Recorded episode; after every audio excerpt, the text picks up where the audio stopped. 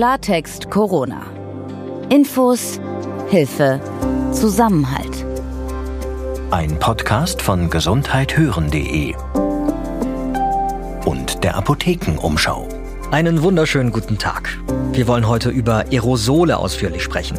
Wie schnell überträgt sich das Coronavirus über die Luft und was bedeutet das für unser Zusammensein? Mittlerweile kann man fast den Eindruck bekommen, als wären wir schon wieder in der Nach-Corona-Zeit und das Leben ist so wie vor Corona.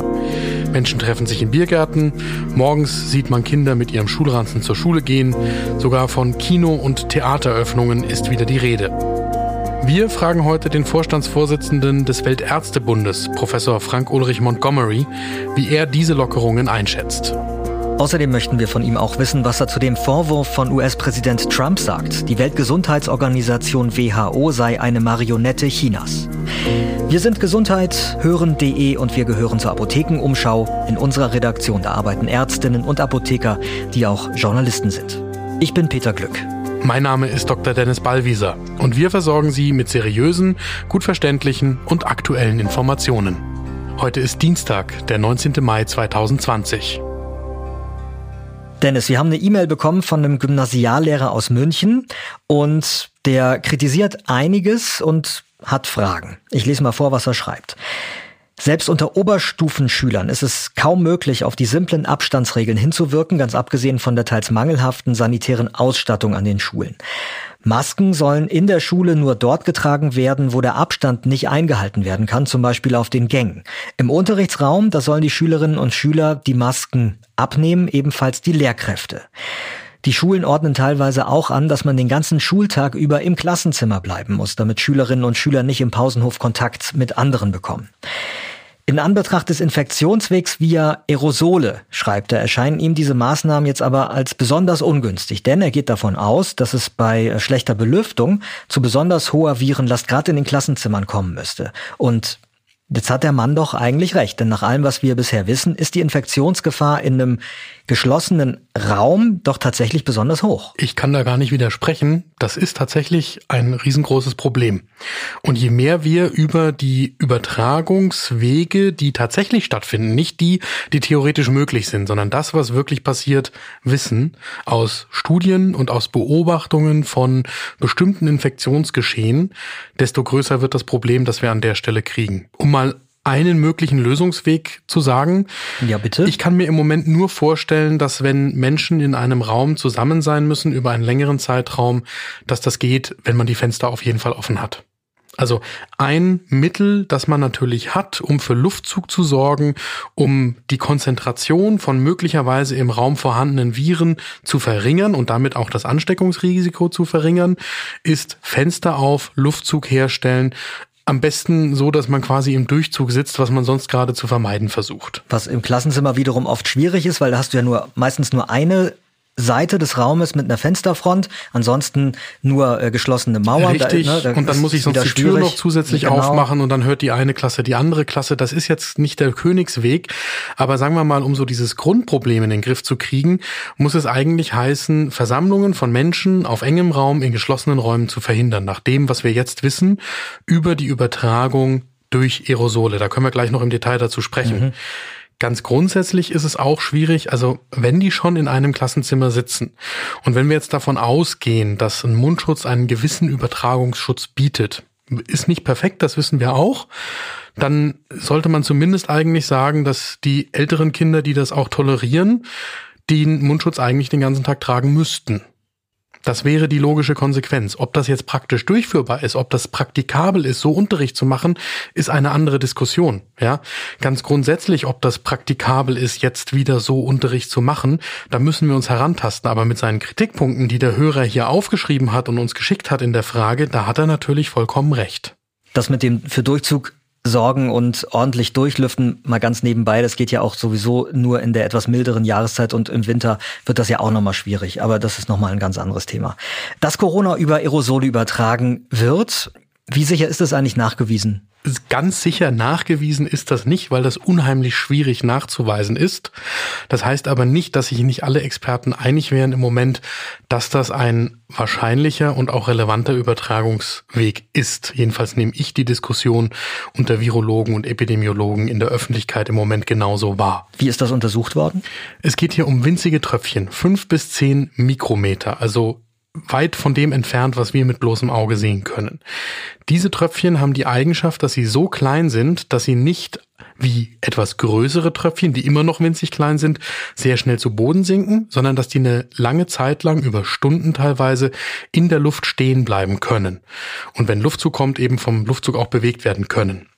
Und da drin sind auch Virusbestandteile nachweisbar. Das hat man schon gemacht. Man hat aus diesen winzigen Partikeln Virus-RNA, also Erbgutbestandteile von den Viren, nachweisen können. Was man nicht hat machen können, und das ist eben das Schwierige, jetzt müsste man diese Viren oder diese Virenbestandteile auch noch in eine Zellkultur geben, um dann nachzuweisen, dass das Virus immer noch infektiös ist, also dass das immer noch die Krankheit auslösen kann.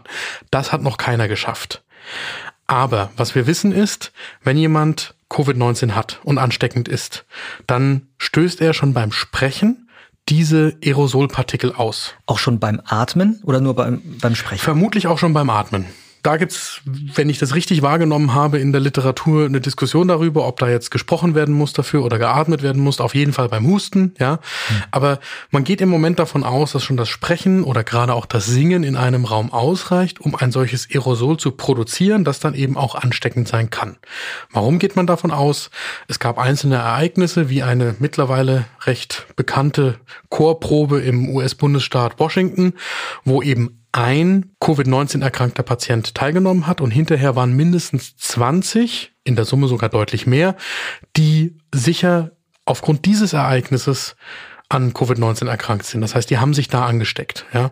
Und deswegen sagt man, okay, wahrscheinlich hat da genau eine solche Aerosolproduktion stattgefunden. Und durch das Aerosol, das eine relativ lange Zeit im Raum stehen kann und dann auch eine bestimmte Zeit noch infektiös, also ansteckend ist, findet dann die Übertragung statt. Und das ist jetzt natürlich problematisch, weil das noch mal unsere ganzen Abstandsregeln für geschlossene Räume zumindest in Frage stellt. Das ist eine Diskussion, die wir über geschlossene Räume führen, nicht darüber, wenn ich auf der Straße mich bewege und da den Abstand einhalte. Aber wenn wir jetzt noch mal konkret auf die Kinder blicken. Die Spielplätze, die wurden ja bereits vor einiger Zeit wieder geöffnet und wenn ich mir das da so ansehe, also ich war gerade am vergangenen Wochenende mit meinen Kindern auf dem Spielplatz, wo echt viel los war. Und da ist ja auch so, dass der Abstand unter den Kindern überhaupt nicht eingehalten wird. Natürlich geht kaum. Und wenn die dann Klettergerüst hochklettern, dann denken die auch nicht über einen Abstand nach, sind teilweise ganz dicht beieinander. Die können sich daher auch dann anhusten, die Köpfe stecken beieinander, selbst wenn das draußen ist. Dieses Aerosol kann ich doch dann auch einatmen. Das ist nicht von der Hand zu weisen und deswegen ist die wichtigste Regel auch nach wie vor, dass wir darauf schauen, wie viel Zeit wir überhaupt mit anderen Menschen verbringen. Ich kenne das Thema. Ich habe selbst einen knapp fünfjährigen Sohn zu Hause und eine zweijährige Tochter, die beide Bewegungsdrang haben und auch monatelang jetzt keine Kinder gesehen haben und die natürlich auch auf den Spielplatz wollen. Und trotzdem müssen wir versuchen, die Zeit, die sie mit anderen Kindern verbringen, möglichst gering zu halten. Man muss versuchen, die Zahl der unterschiedlichen Kinder, mit denen sie Kontakt haben, niedrig zu halten. Und wir müssen versuchen, die Situationen, wo eben so eine Ansteckung stattfinden kann, auch so gering wie möglich zu halten.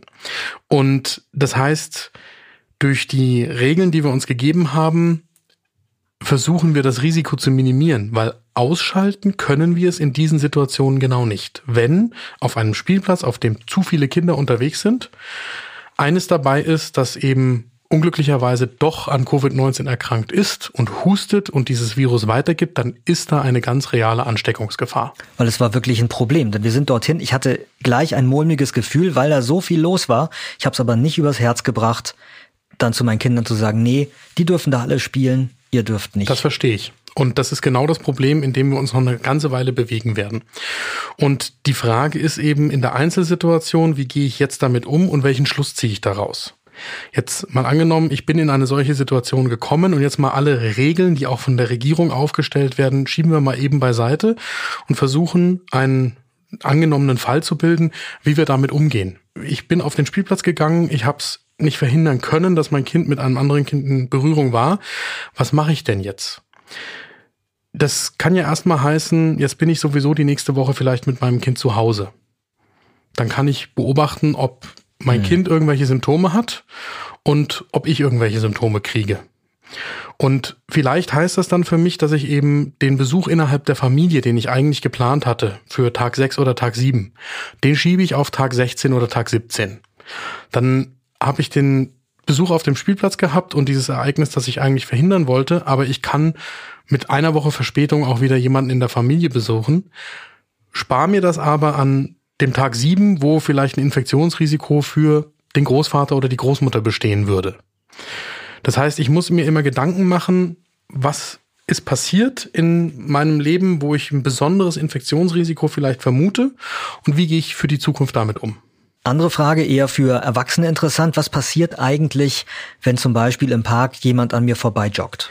Genau wissen tut das auch wieder niemand weil wir auch das nicht wissenschaftlich haben untersuchen können in der Vergangenheit. Es gibt jetzt solche Modellversuche, wo zum Beispiel Menschen aufgefordert werden, durch einen Mund-Nasenschutz oder ohne Mund-Nasenschutz zu sprechen, zu singen, kräftig auszuatmen, Sätze zu sagen und dann wird äh, modelliert mit Laseraufnahmen, wie sich quasi die Sprühnebelwolke dieses Aerosol verbreitet. Aber konkret für die Joggerin, den Jogger im Park und die Situation des Fußgängers, der da daneben geht, ist das noch nicht gemacht worden. Grundsätzlich würde ich mir von Jogger Joggerinnen und Jogger die Rücksicht wünschen, dass sie in einem angemessenen Abstand an anderen Menschen vorbei und sich auch Strecken suchen, wo sie wissen, dass sie möglichst wenig Menschen begegnen. Also wenn man die Möglichkeit hat, dann eher die etwas unattraktivere und abgelegenere Strecke zum Joggen benutzen. Das ist dann für mich ja gut, dass ich mich bewege, aber ich nehme auf die Rücksicht, die vielleicht im Park nur den breiten Spazierweg benutzen können, weil sie zum Beispiel mit einem Rollator unterwegs sind, als Menschen, die Gehschwierigkeiten haben. Ja. Und wenn man sich aber begegnet, dann versuchen immer noch den Abstand möglichst groß zu halten und einfach zügig aneinander vorbeigehen. Also, dass man nicht irgendwie lange sich dann da aufhält, wo die Jogger durchgejoggt sind oder wo ich vermute, dass da jetzt für eine Zeit lang irgendwie eine Aerosolwolke stehen könnte. Wobei ich grundsätzlich schon nochmal sagen möchte, dass ich nach dem, was ich gelesen habe über die Verbreitung, das Risiko im Freien für ein nicht zu vernachlässigendes, aber ein geringes Risiko halte. Ganz im Gegenteil zu dem Risiko in geschlossenen Räumen, also Geschäften oder auch Einrichtungen wie Schulen oder Kindergärten. Das ist so eine Einschätzung, so ein Gefühl, das, glaube ich, sehr, sehr viele Menschen mittlerweile auch haben. Wenn man sich dieser Tage durch die Stadt bewegt, dann sieht das Leben wirklich langsam immer mehr wieder aus wie vor Corona. Die Menschen treffen sich auf eine Pizza auf der Terrasse des Italieners um die Ecke. Die Kinder streiten auf dem Spielplatz, wer als erstes auf die Rutsche darf. Wir wollen jetzt Professor Frank Ulrich Montgomery, den Vorstandsvorsitzenden des Weltärztebundes, fragen, wie er die momentane Situation einschätzt. Professor Montgomery, einen schönen guten Tag. Vielen Dank, dass Sie heute wieder dabei sind. Einen schönen guten Tag auch Ihnen. Ja, bei dem Einschätzen der Situation ist mir ein bisschen mulmig im Bauch, weil mir geht einiges zu schnell äh, an diesen Lockerungen. Vor allem äh, geht mir durch die Geschwindigkeit der Lockerungen ein klein bisschen äh, die Aufmerksamkeit der Menschen verloren. Die haben ja in den letzten äh, Monaten toll mitgemacht und haben äh, die Distanzregeln sehr gut eingehalten. Aber je lockerer es wird, desto näher kommt man sich auch wieder. Und äh, ich bin noch nicht sicher, dass wir die äh, zweite Welle schon so sicher verhindert haben, dass wir uns das leisten können. Seit die Maßnahmen jetzt gelockert wurden, mal Hand aufs Herz, haben Sie da auch schon irgendwas unternommen, was Sie jetzt die letzten Wochen davor unterlassen haben? Waren Sie schon im Restaurant oder in der Fußgängerzone einkaufen zum Beispiel? Ja, ich war im Restaurant. Ich, ich war übrigens in den letzten Tagen dreimal im Restaurant, teils beruflich bedingt. Und zu meinem Erstaunen, in einem Restaurant wurden die äh, Namen oder Adresse aufgeschrieben, in den beiden anderen passierte gar nichts. Äh, die Distanzregeln wurden eingehalten. Die Kellner äh, trugen in der Regel eine Maske. Äh, aber ähm, das eine dieser drei Restaurants war schon wieder knüppeldicke voll. Und ich frage mich, wenn dort ein, ein Multispreader, ein Superspreader plötzlich auftaucht, wie man dann nachvollziehen will, wer, wer alles mit ihm Kontakt hatte und wer von ihm angesteckt sein könnte. Ich sag's nochmal, ähm, ich bin überhaupt nicht nicht gegen ein langsames Wiederöffnen, aber ein bisschen mehr abwarten, wie die ersten Effekte sind, wäre mir doch lieber, denn fast zwei Wochen Inkubationszeit, weitere zehn Tage bis zum Ausbruch der heftigen Form der Erkrankung. Das heißt, wir sehen äh, erst etwa drei Wochen später, äh, was wir angerichtet haben. Das Robert Koch Institut beruft sich ja immer wieder auf den Reproduktionsfaktor, diesen R-Wert. Und solange dieser unter dem kritischen Wert von eins bliebe, sei die Lage in Ordnung. Jetzt gab's ja, die offiziellen Lockerungen sind noch etwas jünger, aber auch schon davor kam ja das Leben doch hier und da immer weiter in Gang, das öffentliche. Sie machen sich trotzdem Sorgen. Ja, ich mache mir äh, vor allem Sorgen, weil jetzt die Urlaubszeit beginnt und ich stelle mir gerade vor, wie man äh, mit 25 Quadratmeter äh, Strandfläche pro Person den Urlaub äh, in Scharbeutz äh, zum Beispiel dann an der Ostsee gestalten will. Ich mache mir auch Sorgen darüber, wie äh, Reiseverkehr stattfindet, wenn dann in Zukunft wieder Städtetouristen für Tagesreisen nach Berlin kommen und dann zwei Tage später wieder verschwunden sind. Das alles sind Dinge, die sind äh, sehr schwer nachzuvollziehen und unter Kontrolle zu bringen. Und ich hätte mir ein wenig mehr Zurückhaltung und Ruhe gewünscht. Herr Professor Montgomery, wir müssen heute auch auf die Weltgesundheitsorganisation zu sprechen kommen, denn US-Präsident Trump, der hat jetzt damit gedroht, die Zahlungen seines Landes endgültig und vollumfänglich zu stoppen ähm, und auch aus der WHO komplett auszutreten. Jetzt sind die USA ja derzeit der größte Beitragszahler. Was würde so ein Beitragsstopp und Austritt für die WHO und für die ganze Welt eigentlich bedeuten? Die WHO finanziert sich äh, ja fast äh, nur noch zu einem Viertel aus den staatlichen Zuweisungen. Der Rest sind Spenden, sind äh, aber auch Aufträge, sind äh, Regierungsaufträge, die sie direkt übernimmt. Dennoch wäre das Fehlen von fast 120 äh, Millionen Dollar im Jahr wäre ein schwerer Schlag für die WHO. Ich äh, glaube, dass gerade in der gegenwärtigen Phase der Pandemie das äh, einer der dümmsten politischen Schachzüge ist, die ich je erlebt habe. Wir müssen die WHO jetzt eher stärken. Wir brauchen sie nicht so sehr in den Industrieländern, aber mit Sicherheit in den armen Ländern der südlichen Halbkugel. Und äh, ich glaube, dass Herr Trump gerade dabei ist, ähm, das Kind mit dem Bade auszuschütten. Er wirft ja der WHO vor, China zu viel Vertrauen geschenkt zu haben und damit die Ausbreitung der Pandemie nicht rechtzeitig aufgehalten zu haben. Und er nennt die WHO sogar eine Marionette Chinas. Was sagen Sie denn zu diesem Vorwurf? Zu diesem Vorwurf stehe ich. Da muss ich sagen, hat er recht. Äh, auch wir werfen der WHO vor, dass sie absolut China-hörig ist. Nur jetzt ist der falsche Moment, sie durch Mittelentzug dafür zu bestrafen, denn er bestraft nicht die WHO, sondern er bestraft die ärmsten Länder der Welt äh, damit. Äh, ich bin wie Herr Trump der Meinung, dass die WHO grundsätzlich ähm, reorganisiert werden muss, insbesondere die Abhängigkeit von China und dessen sehr harter Kolonialpolitik in Afrika, aber auch gegenüber Ländern wie Taiwan oder Hongkong, muss unbedingt revidiert werden. Allerdings, äh, weil sich die äh, USA in den letzten Jahren auch schon unter Barack Obama aus der WHO langsam zurückgezogen haben, haben sie ein riesiges Spielfeld für China eröffnet. Also hier rächen sich politische Fehler der Vergangenheit.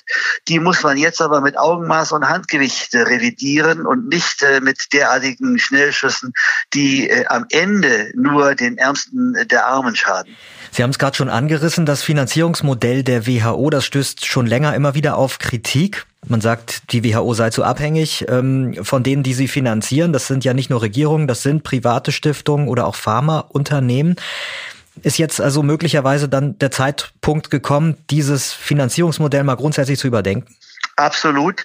Die WHO gehört an Haupt und Gliedern reorganisiert. Sie muss auch wieder eine mehr ärztliche und äh, von medizinischem Fachwissen geleitete äh, Institution werden. Dort haben ein bisschen viel Soziologen und Psychologen in der letzten Zeit das äh, Heft des Handelns übernommen. Es ist ja auch typisch, dass der Generalsekretär erstmalig kein Arzt mehr ist, sondern ein ehemaliger Minister. Also kurz zur Erklärung. Sie sprechen vom Äthiopier Tedros Adhanom Ghebreyesus. Biologe ist er von der Ausbildung her und der war in Äthiopien erst Außenminister, dann Gesundheitsminister, bevor er zum WHO-Chef gewählt wurde. Ja, hier ist Reorganisation wichtig, aber äh, nicht mitten in der Pandemie. Man kann die Pferde nicht wechseln, während sie im schnellen Galopp reiten. Wie schätzen Sie denn das ein? Glauben Sie, dass Donald Trump seine Drohung wirklich wahrmacht? Das ist jetzt eine Frage, die an den Radiologen schwer zu stellen ist. Sie müssten eher einen Psychiater befragen, was die Motive und Beweggründe von Donald Trump in, in der Zukunft. Ich vermag das nicht einzuschätzen.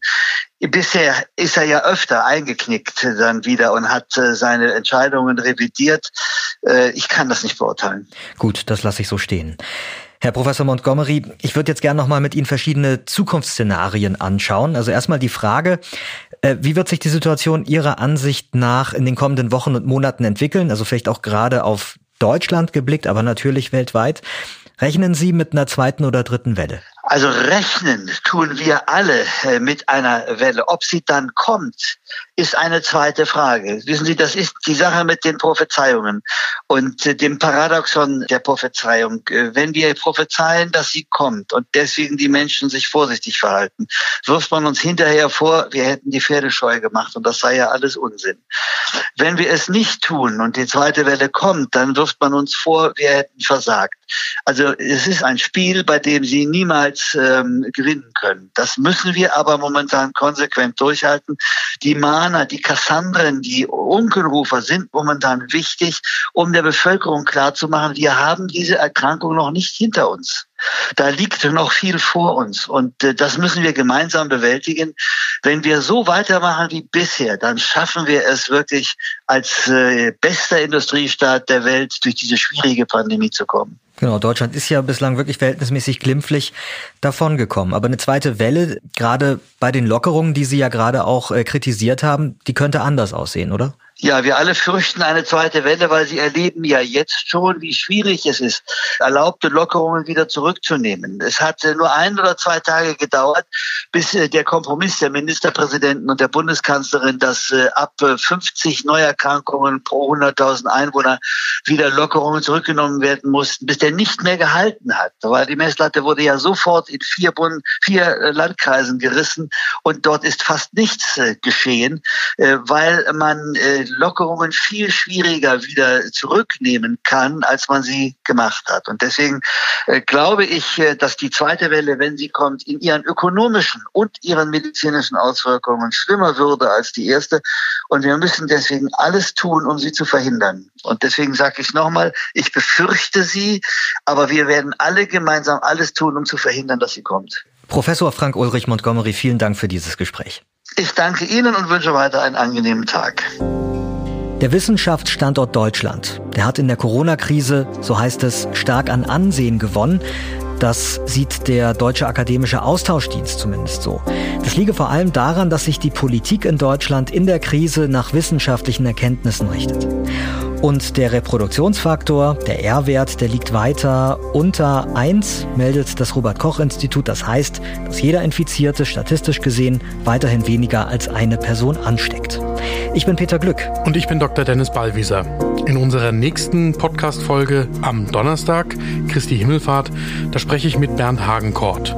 Der ist Jesuit und christlicher Journalist. Und mit ihm will ich darüber diskutieren, wie Gemeinschaft in der Corona-Krise funktionieren kann. Was passiert in einer Zeit, in der das Wohl des Einzelnen gegen die Gruppe aufgewogen wird? Falls Sie medizinische Fragen rund um Corona haben, dann können Sie uns die sehr gerne per E-Mail zukommen lassen unter redaktion.gesundheit-hören.de. Und wenn Ihnen unser Podcast gefällt, dann abonnieren Sie uns bitte, dann wissen Sie immer ganz einfach Bescheid, sobald wir eine neue Folge veröffentlichen. Klartext Corona. Ein Podcast von gesundheithören.de